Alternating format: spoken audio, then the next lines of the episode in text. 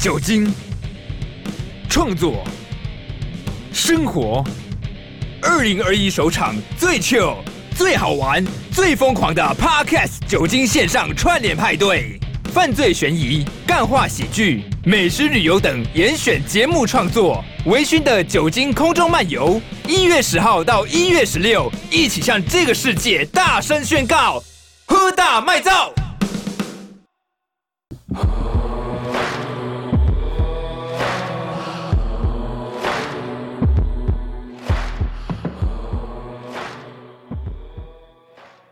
这集是喝大卖照 Podcast 串联活动特别节目。听完这集节目之后，也可以去收听其他创作者的精彩分享。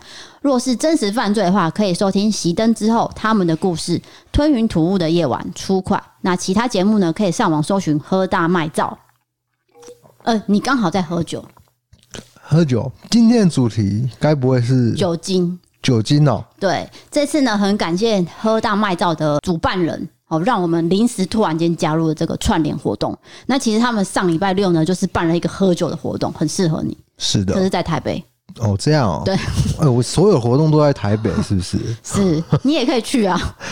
哇，我觉得好远哦，对，所天以气好冷哦。这个是以酒精为主轴的活动，然后刚好哦大家呢 p o c k e t 就是大家都会一起以酒精为主题去探讨、讲故事。哦，这样哦，嗯哎、那酒精主题是不是要先讲一段，就是说未成年十八岁不得饮酒之类的警语？请说，要啊，就是这句话、 啊，我不知道会不会被告还是怎样啊。未成年请勿饮酒，哎呀、然后喝酒过量有害健康。酒后不开车，对， 好。那我们这次主要是以酒精为主轴，所以我们要探讨的是酒和犯罪之间的关系。哦，对，酒精会催化一定的犯罪，没有错。对，可是不代表喝酒就一定会犯罪，这是不等于的嘛？哦，对对对对，只是发现说有很多事情是有关联，间接影响这个犯罪行为。你知道国外统计啊，杀人案件有百分之四十跟喝酒是有关的，对，因为喝酒呢会让大脑失去这个抑制作用，会削弱他的判断力。等于是说，他可能本来不是一个呃很凶的人，可是他喝了酒之后就突然间变了一个人，是然的后。就杀害别人这样。没有错，其实酒精它这个有一度在美国的时候是被管制的，就是说有点像说现在大麻这样，就是哦它是、嗯呃违禁品。那为什么现在就是大家都可以流通了，就是酒精可以到处可以买得到嘛，对不对？ 对啊， 哥讲这个干嘛呢？那我要继续 了。啊，继续继续那，而且是啊我讲了一段不知所云的话，那杀人案件当然不只是犯案者喝酒有关，有时候跟被害者喝酒也有关。最常见就是什么，两个人都喝酒，然后发生冲突，哦，这对个不对很常见，就是就是新闻很三不五时会出现这种事。就是什么半夜在某某柜前面打架啊，因为大家都喝酒，然后对哦对就对一时那个气氛就上来了，很愤怒啦。对对对对，双方都是那个处于一个高昂的基态啊。对，什么那基态、激激 烈、就这种状态啊，某种状态啊。你看，就是喝酒录 p o d 就会是， 不是我今天口齿不清，不只是因为因为我嘴巴痛啊，就是嘴，巴破掉，而且我跟你讲，嘴唇破，舌头也破，就是两边都破，变大舌头啊。然后哦，呢你，的身体状况等一下再说了 哈。就是不是所有喝酒的人都会有暴力行为嘛？那会喝酒之后杀人呢，其实跟性格特质是有关的。如果这个人他有反社会倾向，他喝酒后杀人的发生几率是很高的。听到哦吗，那是听到基因决定一切哦。对，就是你的性格。然后，即使你不具有反社会倾向的人，也有可能就是酒后酿祸。是的，所以大家呢，如果有酒瘾的话，尽早就医。没有错如。果你看到身边的人有酒瘾，也请他赶快看医生，因为这一关呢一定要突破，不然你可能就会好进了，监狱了好了，我啊！觉得我们太多说教，嗯我们应该是赶快进入我们今天要讲的事件。那我们今天讲的事件呢，其实它不只是呃酒后发，生的行酒为，对对对，它的确是有在行为前有喝酒了，嗯但是它更多的是呃文化的冲突，嗯，一些背后的成因脉络非常的复杂啦。对。那我们频道中其实有讨论过好几个案件，都是跟酒精有关嘛。嗯如果以台湾的案件来说，就是我们制作过就是帝王饭店纵火案，他是喝酒之后也是去纵火，再来就是神话世界 KTV 对，啊，我们今天怎么没有选帝王饭店？是因为我们 p a r k 讲过了嘛？还没，那是我之后的计划。哦，对，我今天想要讲汤医生，因为汤医生观看指数比较高。我们今天要讲的这个案件，就是我们 YouTube 有做了，不知道为什么，因为这么沉重的案件，竟然蛮多人想要看的，对我也想不通啊。那再来就国外喝酒之后犯案的，最近最有名就是赵斗淳出狱嘛，哦，对不对对，赵斗淳，对他也是喝酒之后，对然后对对对犯案，然后就说哦，我都没有意识的，所以我不知道啊，请判轻一点这样。没有错，对，那我们今天要讲的呢是台湾的汤医生事件。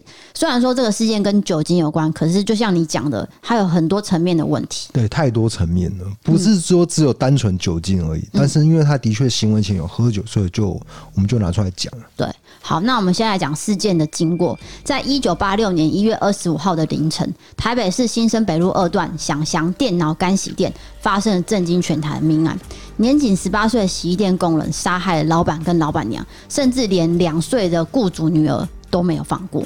那媒体报道呢，就着重在这个洗衣工人是一个山地青年，他叫汤英生。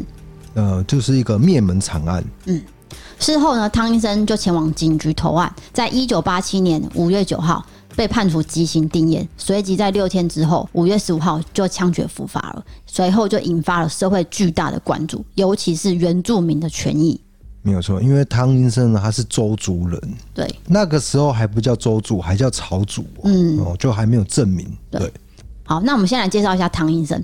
他本来是一个开朗的原住民青年，可是因为某些事情呢，在就读嘉义师专的时候就办理休学，之后呢就跑到台北来赚钱打工。但是短短九天，他竟然就成为杀人犯。所以我觉得，就他的生命历程来说，有两件事可以去探讨。第一个就是为什么他会在嘉义师专的时候办理休学，他做了什么严重的事情需要被休学？第二件事情就是说，他在休学之后跑到台北工作期间，遇到了什么状况，导致他做出这么极端激烈的行为？一个很年轻的青年竟然会犯下这么大的过错，到底是为什么呢？好，那汤医生呢，其实是来自无缝乡的特服爷，那是一座只有五十户州族的小村落。当时其实他成绩很优异，他考上了嘉义工专跟嘉义师专这两所学校。那汤医生呢是选择嘉义师专，他希望有一天他当上老师，再回乡服务。那大家应该不知道说，嘉义师专呢是由军训教官所主导的教育训练，虽然课程上有学习如何当老师，但是强制住宿的这个生活气氛，其实就很像在念军校啊。反正就很严格就对了。可是优秀的汤医生呢，他体育好，然后又是英文社社长。念到四年级的时候呢，家里突然间接到学校通知说被留校查看。哦，到底是为什么呢？原因呢，其实你现在看是很小的事情，就是例如说爬墙外出啊，单车双载，衣服没绣名牌，还有学校打麻将、抽烟。对，可是那个年代就是特别严格对，结果他就因此被留校查看，甚至面临退学的这个命运。嗯，因为他被记了三只大过，三只小过，而且抽烟那一次呢是别的同学抽的，他只是帮人家顶哦、嗯，就是我们我有看到一则报道，就是特别说去访问这个抽烟的同学说，汤医生那一次真的不是他抽的，就是受访的人抽的。然后因为他去找汤医生，结果那个房间有烟味，汤医生就说是我抽的。嗯，他是很有义气的人啊，哦，好，那因为留校查看嘛，所以爸爸呢就把他先办理休学了，然后再回到山上，让他先暂时冷静思考。那汤医生从小到大都非常优秀，他会写诗，他会唱歌，学业也很好，也得过很多运动奖牌。所以在嘉义师专的挫折下，他心里感到非常愧疚。那回到家乡的时候呢，他就打开报纸，他就看到一个真人广告，上面写说：“哎、征这个小弟小妹各三十名，然后免经验又供吃住，薪资呢是一万五，小费多，然后学历不限，呃，环境单纯这样。”他想说：“哎、这看起来太棒了。”对。但是问题是，就是看起来太棒的东西，是不是背后有陷阱呢？对，就像人家说，哎、你只要付一万块就可以赚三万块了，这听起来就是有鬼嘛。对，其实这个我们很快就会联想到诈骗，但是当时呢，就是因为汤医生毕竟是就是比较单纯的孩子啊，他当然会没有联想到说这个是呃诈骗这样子。嗯，所以他就马上就留了一封信，署名不孝子医生，就放在桌上。他告诉他爸妈说：“我要去台北闯荡了，去工作了。”这样，这时候他就搭上加一客运号，就到台北这个报纸上面写的这个地址，然后来到这边应征。可是涉世未深的汤医生，他没有想到，这根本就不是什么西餐厅真人，而是黑心的求职介绍所。没有错，介绍所负责人就跟汤医生收了三千五百元，然后就骗他说：“哎、这个西餐厅还没开啦，所以哦，暂时我先帮你没合到这个洗衣店。”其实从头到尾都没有西餐厅这个东西。对，就是骗人的。但是唐医生身上只有一千五百元，然后负责人就说没关系，没关系，剩下的洗衣店会带电。好，洗衣店的彭老板就过来了，把剩余的两千块付了，然后就跟唐医生说：“你现在欠我两千块，我要扣押你的身份证，再加上写了一张借据。”好，那个唐医生就签名了。可是这个彭老板呢，原来是一个不断压榨劳工的那种老板。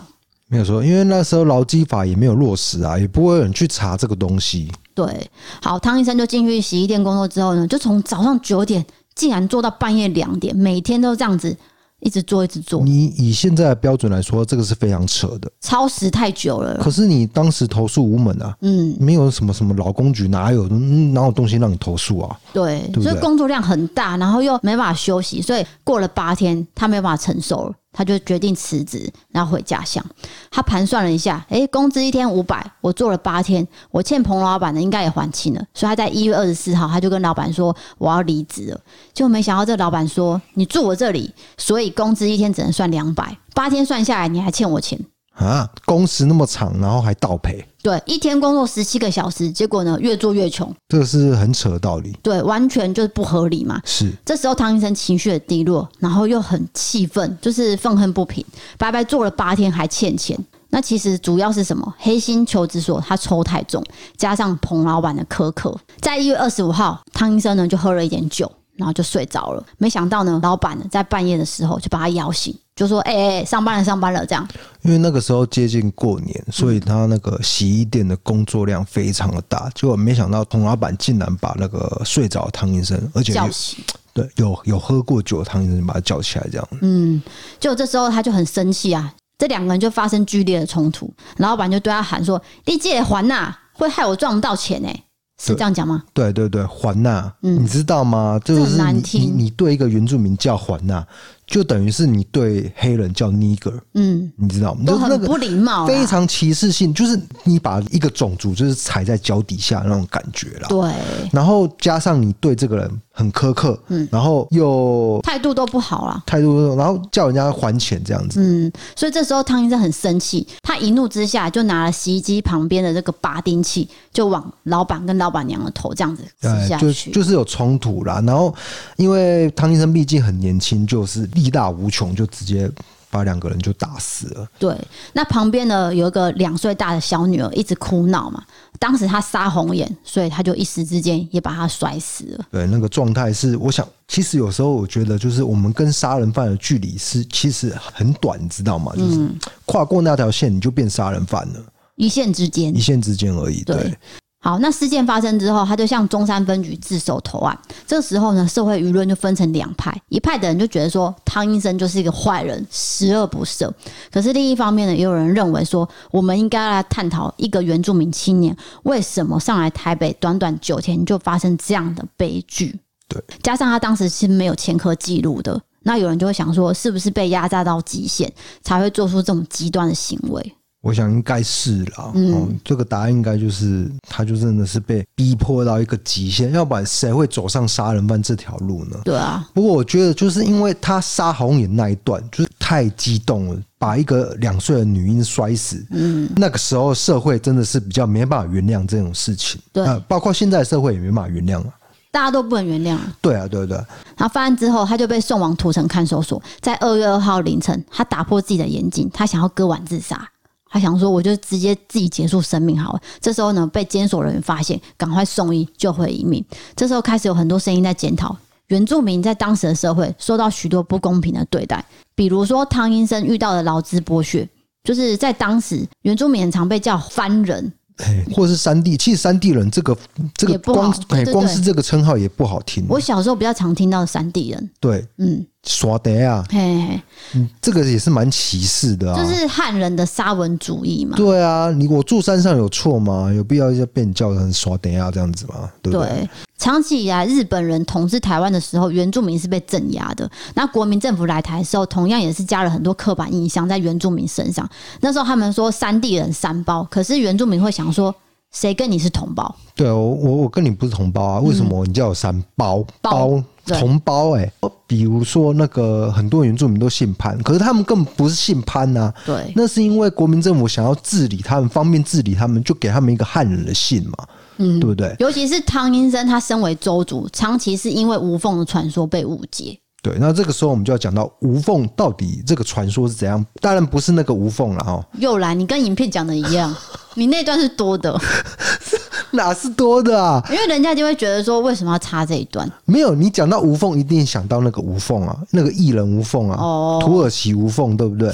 可是为什么土耳其无缝要叫无缝呢？他这个有我讲过啊，为什么？忘记了。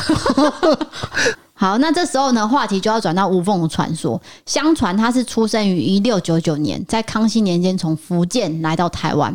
据说当时呢，周主每年都会猎人头，无缝呢有感而发，他就告诉周主说，有一天会有一个穿红衣服、骑着白马的人，你们就可以猎他的人头。结果呢，周主就照做哦，赫然发现那个红衣服竟然是无缝本人，他牺牲自己来感化周主。我跟你讲，这是骗人的啦，绝对是骗人的啦，这对是假的啦，这就假的这，传说、可啊。是这故事就是一直广为流传嘛。对那因为真相是什么？是因为日本人要治理汉人跟那个原住民，所以他特地把这个无缝拉出来，然后神话无缝这个人，这个故事完全就是虚假的。嗯，就是你刚刚讲的啊。那对国民政府来台呢，也持续的流传无缝的故事，甚至编入了小学的国语课本里面。对，那我特别要讲，有真的有无缝这个人，嗯但是无缝这个人的事迹呢，是真的还假的？我觉得是假，这样子嗯就是有历史学家去考证的啦。所以你可以想见得到，周族人在这个社会，因为无缝的不实传说，受到很多不名誉的对待。他们持续的被描绘成没有开化的民族，是不文明的猎头族。呃，这是个很大的羞辱。没有错，就是你的种族一开始就被社会定位成猎头族，你会怎么想？对不就对？是我是杀人犯的意思啊。对对对，嗯，好，这时候呢，我们再回到汤医生事件，在五月九号，汤医生就被判处极刑，三审定谳。但是社会上呢，有好多人帮他讲话，例如说胡德夫、江春南、罗志成、刘克襄、江勋等名人，这些人都做了声援的动作。那我们讲一段江勋说的话，就走音了。你这个就不要剪掉，蒋勋继欸续讲。我这 样对他很不蒋礼貌勋是蒋勋蒋对勋说的话，嘿嘿嘿，他说汤医生的事件呢，绝对不是单纯的事件。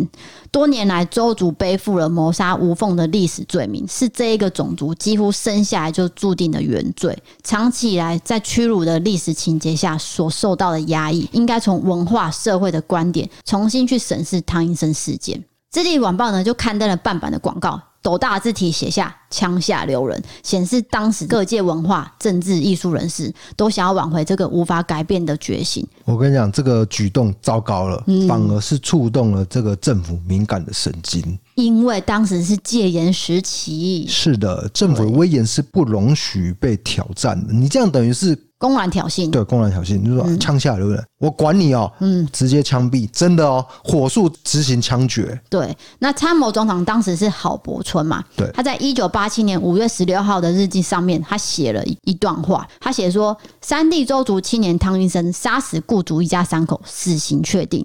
有党外人士跟部分宗教人士向总统陈情，请求暂缓执行，触犯了总统的忌讳，让他深感不满。此完全唯一是司法案件，必须依法处理，而且已于昨日执行。但《智利晚报》社长呢，将贪案归咎于社会，归咎于政府没有能妥善照顾三包，并举办了座谈会，显然利用本案挑拨三包对政府的象形。是的，所以就是可以很明显的看到，政府真的是因为《智利晚报》这个声明呢，就火速执行了汤医生的死刑了。对，就是执行枪决了。那当下呢，他说：“我不要打麻醉药，我罪有应得，所以我应该接受这个痛。”好，当天就死掉了。那汤医生呢，就成为台湾最年轻的死刑犯。汤医生过世之后，原住民的权益就受到重视。原本他居住的无缝乡，在一九八九年就改成了阿里山乡，以前被叫成草族。那汤医生事件就讲到这边了，大家认为他是一个十恶不赦的坏人，还是觉得他背后有一定的因素存在呢？那你的感觉是什么呢？我觉得如果今天是我，我也是会很恨这个老板。可是我当然我也不知道我会不会杀人啊，对对不对？因为这很难讲。你当下真的很气的时候，我怎么知道我会不会杀人？我跟你讲，关于杀人有两个说法，第一个就是说这个人天生就是会杀人，嗯，第二个就是说后天造成的，就是每一个人都有可能会被逼到杀人的情境。对，那你你相信哪一个呢？啊，对二只能二选一哦。对，因为我读犯罪理论，因为我做这个频道嘛，我说我当然读了大量犯罪理论，就是有的这两两种理论，你懂吗？就是有一种就是天生的杀人犯，第二个就是他有可能是后天，每一个人都有可能会沦落到那个杀人那个情境啊。可是你讲这两个不能同时存在吗？呃，在这个世界上不我觉行得是吗？可以的。对啊，所以这两个我都认同啊。对对对对对啊，因为我觉得汤医生就是偏后天的啊。那有可能。因为如果以他的过去的小时候的成长历程，他看起来是一个开心的人，对，而且他成绩优异，对不对？所以他照理说啦，可能并不是你讲的先天的杀人犯。没有错。而且当下他也是因为睡到一半被人家叫醒。你想一想，如果你没有喝酒，然后你被叫醒，你也会很不爽啊。更何况是喝酒之后还要起来工作，而且他的那个证件也被扣押住了，感觉好像想要离开也没骂，就是他一时之间那个脑袋就走到死胡同，嗯然后再加上嗯，就是你刚刚讲那个情境，全部都套在他身上的时候呢，加上酒精的催促，就造成了这个无法挽回的一个情境。对，所以就变成一个台湾最年轻的死刑犯了，对，到现在执行死刑以来，哦，是最年轻的，比郑杰还年轻，比郑杰还年轻，因为郑杰我记得是二十四嗯二岁，一吧？对啊，我记得是二十四啊。 哦，好，我现在要查一下。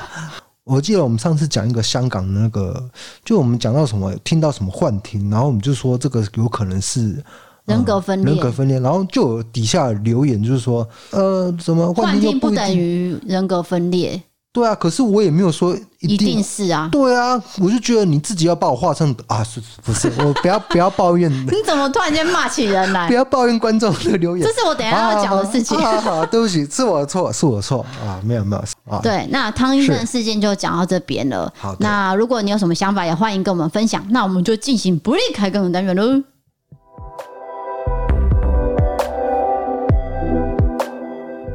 好了，那伯利凯刚今天第一手帮我们准备什么样子的留言呢？就是先跟各位聊个天，顺便澄清一件事情。就像第一个你讲的刚才那个人格分裂的事情，哎，对，老实说呢，我也是觉得很莫名其妙。好，这一段快一点，讲快一点。就是我知道你要讲酸敏的留言，但是这段讲快一点，快一点，快一点哦。反正我们要澄清一件事情，就是说，因为我们最近节目越来越多人收听，那我们也收到很多的意见等等的。可是我们昨天在 Apple p o c k e t 看到一个评论，是说他是一个每一集都收听的听众，可是他发现他被封锁，他觉得认真傻眼，他没有想过说有一个人会特地封锁他。对然后他也说他的讯息呢不是什么情绪性的字眼，为什么会被封锁？好，我要跟你讲，我不知道你是 谁，你是谁？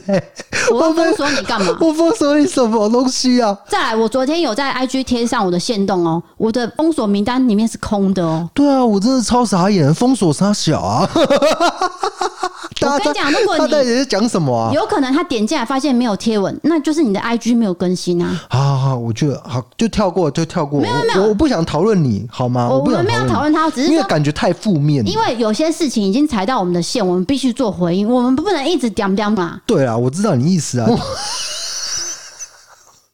到底封锁什么东西啊？而且他这个评论写的也是有情绪性的字眼啊，对啊，所以又说他自己没有情绪。哎好，我先跟你讲，就是我希望哈，就是你把气这个沉淀下来，好好留言。不是他为什么把我们当成敌人在骂？我不就知是道啊为什么这么恨我们？就是 我不懂啊。很多人不都这样吗？对啊，他到底在气什么？就是你有付钱付钱给我们听 Parkes 吗？没有吗？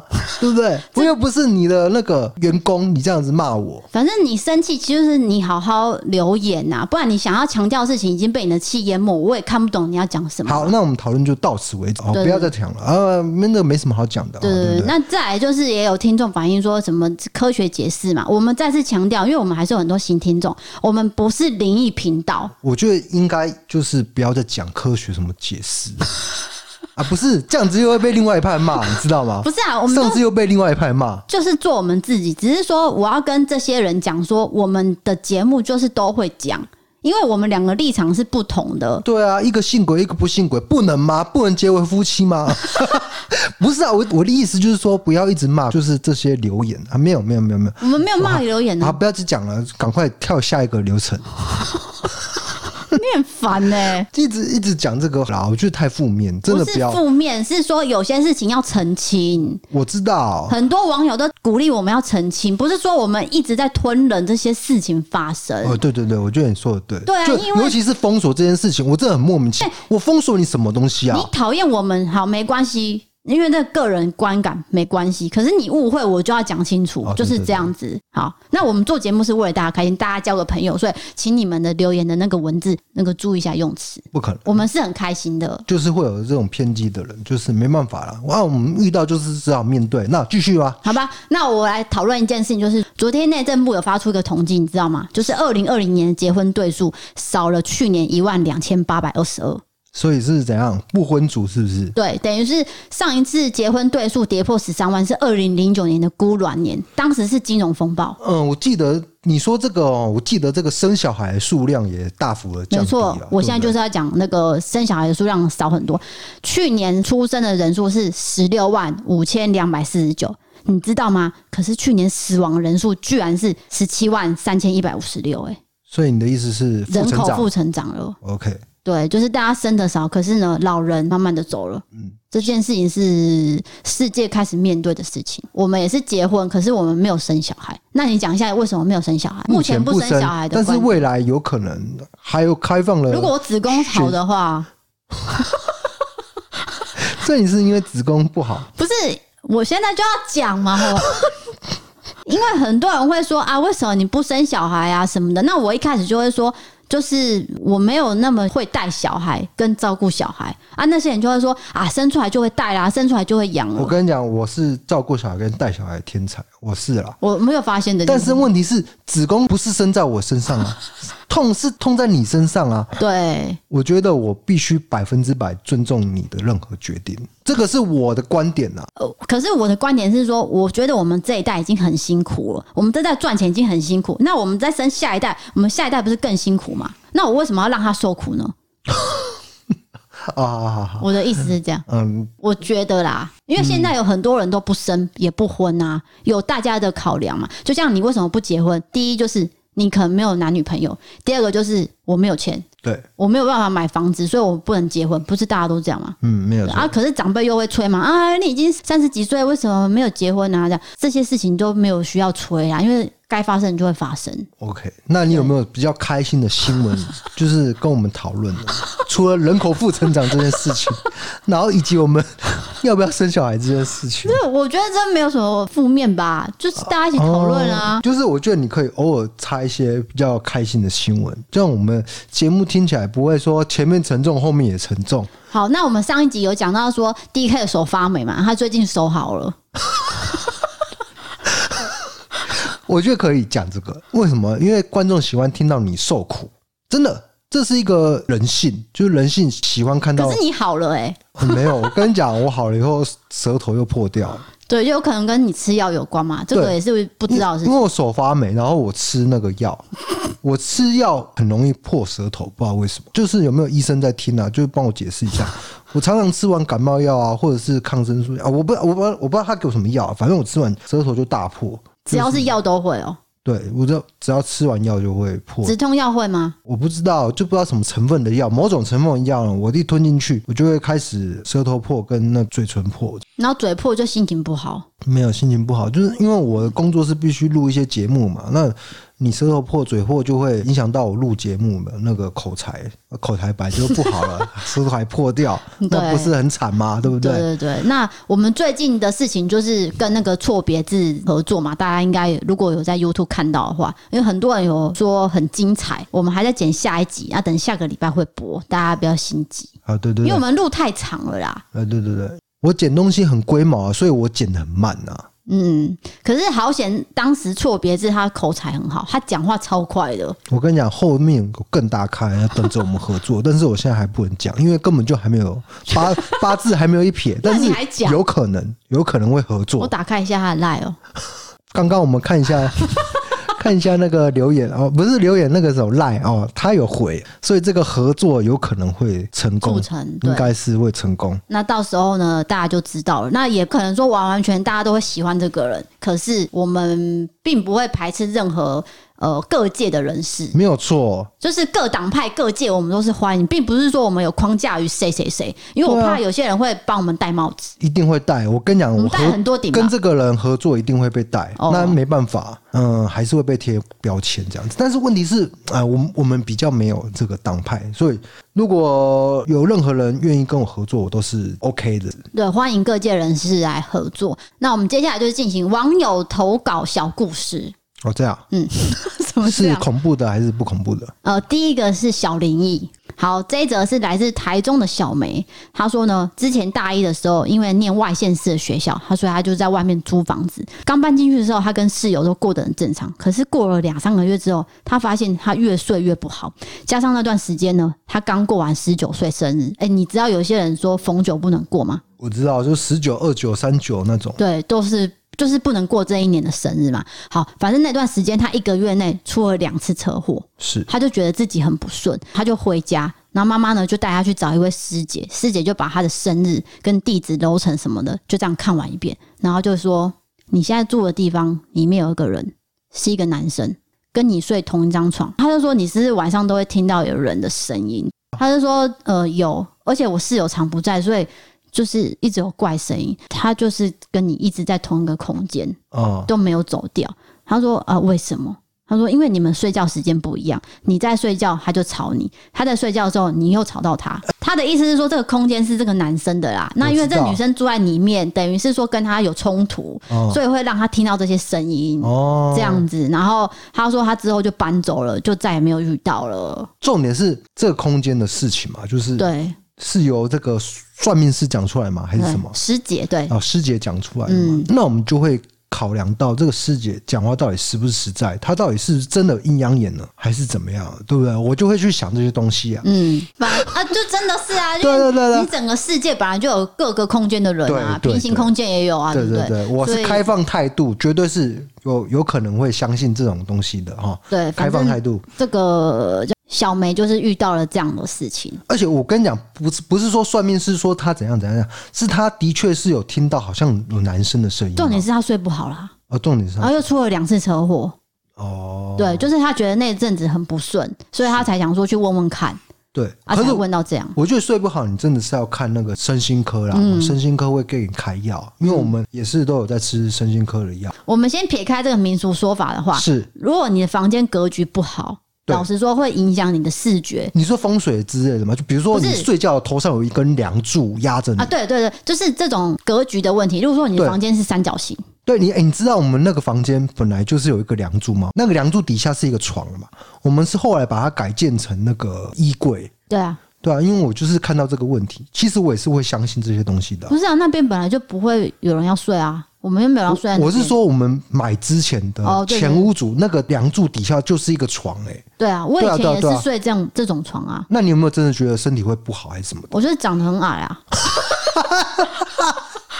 那有关系吗？呃，我不知道哎、可是我觉得这是一个很好的借口。 哎、那我们床头柜这样对的吗？因为这个床头柜也是前屋主设计的，因为我们头顶上有一个床头柜，床头柜没有不是挡那到我们的视线啊那，不是床头柜，那个叫什么？就是柜子哎、啊，对啊，它没有挡到我们视线，也没可是它有也是压在我们头上哦，我不知道风是水上后面，后面啊呢、嗯， OK 就对了，好好 好。那那继续话题到到哪里了？我是要说，有些学生因为租很便宜的房子，有可能他格局就是很不方正，哦或是你讲的凉的那一种。你先撇开民俗说法的话，其实真的会造成你的视觉，然后就会造成你的噩梦， 没有错你就，会睡不好。这个我信，对啊，这是真的啊。确实是这样。那你说民俗的话，就是真的是风水。对例如说，打开窗户，对面的人家的那个叫什么？壁刀煞，壁壁刀刀煞煞，但是还好啦。啊，我知道，我舌头破就是因为壁刀 煞啊，一定是这样。对对啊，有关啊。嗯，好，赶快搬家吧。然 后呢，下一个是什么？好，再来是一个马来西亚的小赖，这是一个有点有趣的故事。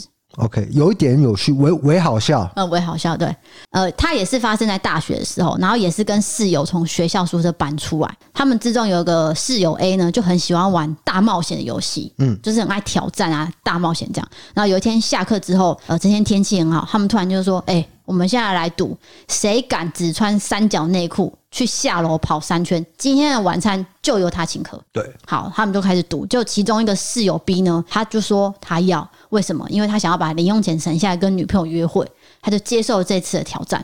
好，他就说好，那我就穿内裤而已。好，大家就选了一件内裤，就是最鲜艳的红色让他穿。然后他就只真的只穿那件内裤，他就去了。年少轻狂啊，好，大家就看着他呢，就是这样子冲去电梯里面，然后按到那个电梯，然后坐下去。大家就在电梯前面等他回来嘛。嗯，结果不到几分钟，他突然间冲回来，他说：“你不是要跑三圈吗？怎么这么快就回来？”他说：“哦，因为我刚才就是坐电梯的时候，我以为我可以直接成功坐到一楼，嗯就没想到门打开呢，是一群幼稚园的小朋友。”啊，而且好糗哦哦马来西亚有分三大种族，一种叫友族，友族就是伊斯兰教，嗯，那伊斯兰教对于一些东西会比较保守一点保守所以当下他觉得啊，完了，对，就是完全被看到这样子，而且还就是小朋友，对，他就觉得说那些小朋友应该会有一个很大的阴影，受到很大的冲击，所以他就马上按上来冲上来，然后就跟大家说：“哦，那我我还是请你们好了，因为我就真的是哦没有办法去外面跑三圈这样。”所以他最后是破财。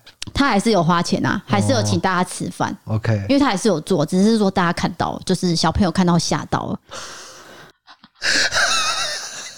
好，下一个就是台中的一个男生叫做 QQ，他说有一天晚上他跟家人开车出门啊，沿路呢就看到麦当劳，就先买了麦当劳，然后又经过超商，他就说、欸我要下车买东西，请家人停在路边。好，买完之后他就匆匆的又上了车，他就打开他的那个麦当劳要吃薯条的时候，他想说，哎、薯条怎么不见了？他就说薯条嘞，然后抬头一看，然后一样的车子里面都是陌生 人，他怎么坐车子他就啊？说你是谁啊？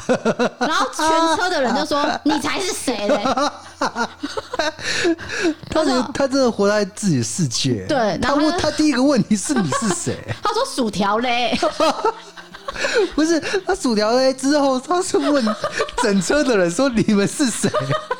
他没有想到说是自己跑错了，对所以他完全活在自己的世界啊。对对对，就是这 样，然后他就马上道歉的啊，不好意思，不好意思然后就发现大家都在笑，这样呃，就是坐错车。哎，好像很多人会开错门，对不对？因为开错门车子很像。这有点像你上次讲那个，就是牵错男朋友。哎呀，对，对，对就是大家有时候没有去多注意，就是会发生一些对糗的事情，就尤是其是开车门，这个好像很容易发生。嗯因为我妈也发生过啊，嗯，就是车子的颜色是一样的对，然后型号也长一样，哦然，后又停在前后，嗯差不多位置，你就会不小心上错啊。对，对所以我们车子要买独特一点，就不会发生这种你事情。说，例如说特斯拉这样，哦，对， 很少撞见特斯拉，其实台南很少，哎、偶尔会看到了。会啦，我还是有看到，但是几乎没有特斯拉。台北应该很多。对啊我在台南看到，我都会特别就是呃驻足一下，就是靠稍微看一下，哇，到底是谁开特斯拉？嗯好屌哦！因为真的很少，大概我觉得大概可能五辆以内吧。哎、会不会 太少？反正我真的很少看过，啊，又又不是便宜的东西，当然不是每个人都有啊我。不知道台南的充电站多不多、哎，对啊，我就觉得这主哦要还是看充电站啊。哦，好。好，那这一次的合作呢，就是感谢这个播客组让我们参加这个酒精的活动。所以我们是半路参加 是吧？对，就就是已经开车，然后没有，就哦我已经们在快结束 了，我才私讯他，然后他就说：“哈，是故弄玄虚吗？好啊，好啊，参加没问题。”我说：“不好意思，因为我我看错讯息。”我们搞错一件事情，是不是对，？因为当下是熄灯之后跟我联络，嗯然后熄灯之后就说：“哎、有个酒会。”我说：“哈，酒会我不能去、我就以为不能了，就对原来是还有个线上活动可以一起参加。哦，所以就马上跟播客组说抱歉，那我们可不可以临时加入？因为那个酒会是在台北，对因为我们很懒，而且我们工作也很多，也没有办法，就对对没有办法对说走就走嘛。对对对，所以就搞错，然后反正他当下呢也跟我们说没关系，你们马上参加都 OK，、哦只要在一月十六号之前都可以。好，那不只是我们的频道要听哦，别人的频道也去听一下对，像哇塞心理学啊。哇塞，心理学有参加，有有有，哦，这样、哦，哎、哇塞，你有听吧？哇塞，心理学比我们前面很多哎、对啊，就对是啊他有参加。那还有各式各样的生活频道也有，大家都可以去点进去官网，我的资讯栏都有放，大家记得点进去听。那最后呢，感谢大家收听跟投稿。如果你喜欢的，欢迎到 Apple Podcast 为我们评分跟留言，帮我们打五颗星，或者下载 First Story 收听并留言，或者是到我们的 IG 追踪跟私讯，我们不会封锁你哦。哇，我傻眼，你这段好顺哦，你你怎么你你怎么做到的？你你有这种口才，为什么不做主 key？每次都是我做主 key 我是啊，没有 p a c k a g e 是你做主 key 没有错，对啊，没有错。但是我希望你啊，算了就算了 啊，YouTube 就是我做主 key 这样子。OK OK，好，那我们今天的就是故事就分享到这边喽。我是 DK，我是 D 我嫂，们下次见拜拜拜拜